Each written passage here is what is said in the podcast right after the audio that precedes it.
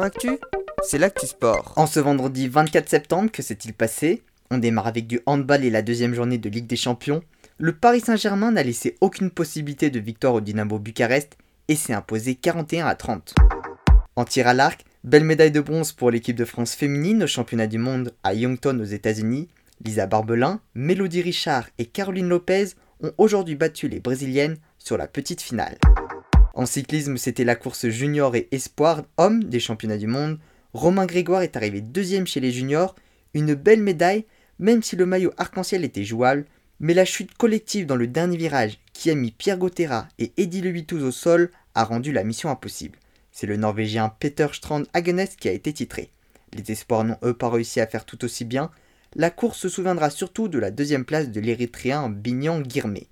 Demain se tiendra la course femme junior et élite et dimanche la course élite homme.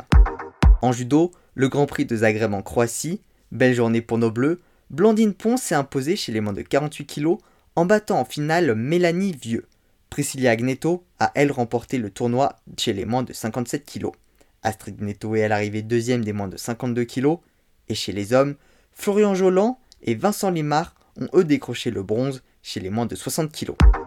En golf, aujourd'hui débutait la 43e édition de la Ryder Cup, compétition internationale opposant l'équipe USA à l'équipe européenne qui a lieu cette année aux États-Unis. Les USA l'ont remporté à 26 occasions et partent cette année favoris tant leur équipe semble remplie de jeunes talents. Néanmoins dans l'équipe européenne, la majorité ont beaucoup d'expérience, à voir qui de la jeunesse ou de l'expérience en sortira gagnant. A noter la présence d'aucun Français dans l'équipe européenne. Voilà pour les actualités du jour, à demain dans Sport Actif.